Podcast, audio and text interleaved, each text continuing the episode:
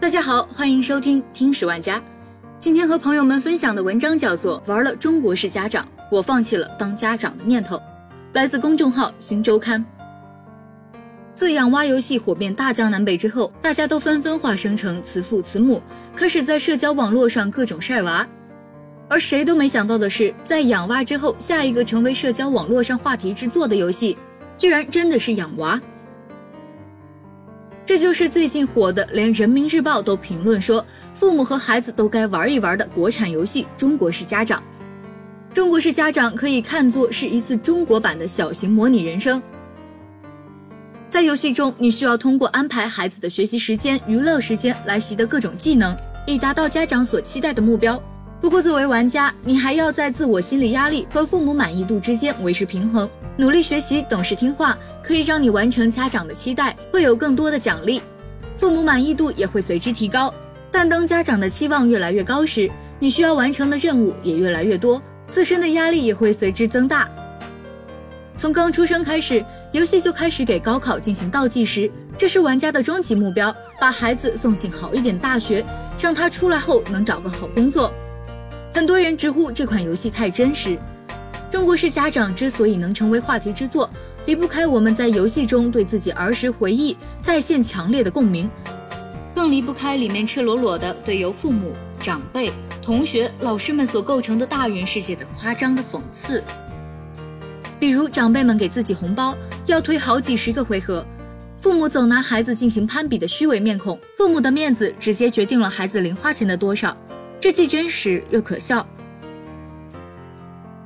而在讽刺和回忆杀之外，游戏创作者称，这款游戏的初衷更想实现的是父母与孩子之间的和解。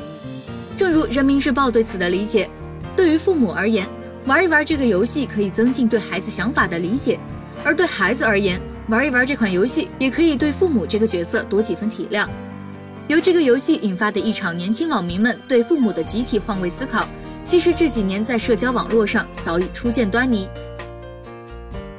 从豆瓣小组“父母皆祸害”成立，意见领袖韩寒抨击高考制度，觉得高考作文很蠢，到如今中国式家长希望对亲子关系进行弥合的尝试，韩寒反省自己当初退学是一件很失败的事情等等。年轻网民们对这个世界、他们的父母、高考制度的利弊等认识，似乎正在经历一个很典型的正反合的过程。我们应该做怎样的子女，又该做怎样的父母？中国式安排。中国式家长被很多玩家诟病的一点是，他视角不稳定。他有时候让玩家通过家长的视角去安排孩子，有时候又让玩家通过孩子的视角去感受这些安排的不合理之处。但在笔者看来，这正是这款游戏给玩家制造共情的有力手法。比如，当在进行面子对决的时候，玩家是在以家长的视角去攀比自己家的小孩儿。我家孩子学会走路了，他的眼睛很大等，可以成为炫耀的资本。但更有力的杀伤性武器还是成绩、班委、特长这些具有社会属性的资本。在这个过程中，玩家不自觉的就陷进了中国式家长的逻辑怪圈之中。在这种无意识的攀比里，我们瞬间就成了典型的中国式家长，培养出来的也是别人家的孩子。因为一旦孩子成为攀比炫耀的资本，家长对他的教育无非就是只能基于成绩、特长、社会地位、名誉、奖励等等进行安排。望子成龙的初心在这一瞬间就被改变了，而在面子对决的过程中，家长自身的社会地位、收入等等则并没有加入攀比资本之中。有玩家误解这是游戏制作者为了讽刺中国式家长自身无能，只能拿孩子说事儿的习惯而有意为之的设计。而在收红包这一环节中，玩家的视角又变回了孩子。这一设计很好理解，在中国式家长的教育下，中国式孩子很小就学会这样的逻辑。红包收的好不好，直接决定红包的钱里能拿到多少。太快收下红包，就会以不懂事为名被妈妈拿走；装的太过矜持，也会被妈妈以当学费为名拿走。让孩子好好学习是这一款游戏的主要目的之一。除此之外，在面对老师时，玩家也处在孩子的视角里。某些同学，你可以不学习，不要影响其他同学。我在上面说，你在下面说，要不你上来说。每个人浪费一分钟，一节课就没了。等等，从老师口中脱口而出的台词，也让玩家拓宽了整个模拟人生的游戏体验。因为中国式家长关乎的不只是家长的问题，而是整个对孩子的教育的问题。游戏虽然从家长的考虑出发，但最后的落脚点依旧是在孩子的感受身上，包括有时换位思考的家长视角，这才是这个游戏得以成功的最重要的原因。温情固然动人，但父母与孩子的关系从来都不是付出和感恩这么简单。在中国式家长的阴影下，对中国式家长的特点，百度百科这样总结：中国式家长是指中国的大部分家长都存在望子成龙、望女成凤的思想。而在教育过程中又存在过分宠溺、心灵施暴等特点。中国式家长想表达的就是，这个初心很快就会被各种社会力量给引入歧途了。家长的人际关系源自集体无意识的家庭控制欲，残酷的高考制度和社会现实都没有给家长太多思考教育问题的时间。日本小说家一坂幸太郎就曾说过：“一想到为人父母居然不用经过考试，就觉得太可怕了。”一方面，家长们根本没有时间对教育问题进行思考和准备；另一方面，中国家庭对孩子又有强烈的控制欲，这两股错位的力量拧在一起，最终就造成了很多家庭的悲剧。近日，节目主持人孟非就发了这样一条微博：做了一年多四大名著，获得一个数据，求助人的痛苦和压力最大来源是父母，几乎占到求助者的一半。约等于同事、同学、朋友、夫妻、恋人带来的痛苦的总和。同样，中国式家长游戏也在孩子的痛苦上大做文章。游戏的背景音乐随着游戏的进行，会从天真浪漫、轻快变得越来越沉重和拖延。这也反映了在中国式家长阴影下成长起来的孩子的心理状态。而在游戏的过程中，许多玩家也体会到了这种初为人父母不知所措的感觉。明明自己什么都不知道，但却要给这样一个活生生的人做各种安排。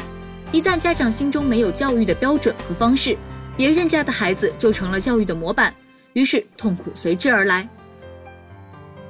理解高考是理解父母的开始。豆瓣网建立了“父母皆祸害”小组，成员一度超过十万多人。“父母皆祸害”出自英国作家尼克·霍恩比的小说《自杀俱乐部》。书中少女杰斯在姐姐出走后，与陷入神经质的母亲及任教育部长的父亲关系愈发紧张。小组的成员都是八零后，他们在小组中不断发帖，分享自己被父母控制、谩骂、冷落甚至虐待的经历，得到了大多数人的共鸣。在那个时候的互联网，叛逆还不是表现在父母不理解我追星、父母觉得我爱豆是娘炮等等这种浅层的级别。那个时候的网民在网上真实的还原了他们的父母在自己每一个人生阶段所犯下的恶行，从而系统的整个否定了他们腐朽的三观和落后的中国式家庭教育。现在看来，那个时代的网民们的叛逆几乎都达到了非理性的地步，他们想将主导权从父母手上抢回来，其中最典型的则是对待教育体制的态度。一直到二零一三年，被视为应试教育中的特例的韩寒，还曾在博客中庆幸。到现在都一直在庆幸自己没去上大学，并炮轰高考作文很蠢。不仅如此，韩寒还批评现行的教育，声称即使复旦请他去做教授，还得看他有没有时间。在意见领袖的领导下，那段时间涌现出了一大批螳螂挡车的教育体制攻击者。二零零六年，河南考生蒋多多交了白卷，当时他在试卷上用双色笔答卷批高考，并把自己的笔名“碎星飞魔”写到密封线外。二零零八年高考时，安徽考生徐梦楠就以考零分为骄傲。他声称考满分不是本事，能每道题都答，但最后得零分，这才牛。于是他在高考试卷上到处乱写我的名字叫徐梦楠，我的考号是叉叉叉，以此表达自己的态度。二零一零年，陕西的张娇也在高考中拿到了零分的总分，因为自我炒作为零分状元一炮而红。他后来的解释是，他想考零分是想学美国的比尔盖茨。然而，现在的韩寒回顾自己的过往，说的是退学是一件很失败的事情。现行的高考教育制度无法照顾到方方面面，但是却有着基本的公平。应试教育尽管有不足之处，但因材施教的时代迟早会到来。蒋多多事后也回忆说自己有点可笑。徐梦楠甚至走上了劝学的道路，在街上派传单呼吁大家要好好参加高考，使劲考出好成绩。张乔更是因为诈骗进了看守所。在看守所里，他说自己太渴望成功，太急功近利。青春年少时的韩寒和你我也没什么不同，对高考制度重回辩证的看待，是如今网民们对教育、对父母看法重回辩证的态度的表现。不难看出，从父母皆祸害到人民日报所说与家长换位思考，互联网网民对父母这个身份的评价已经迭代。现在的网民可能已经可以更辩证地看待高考、教育以及中国式家长了。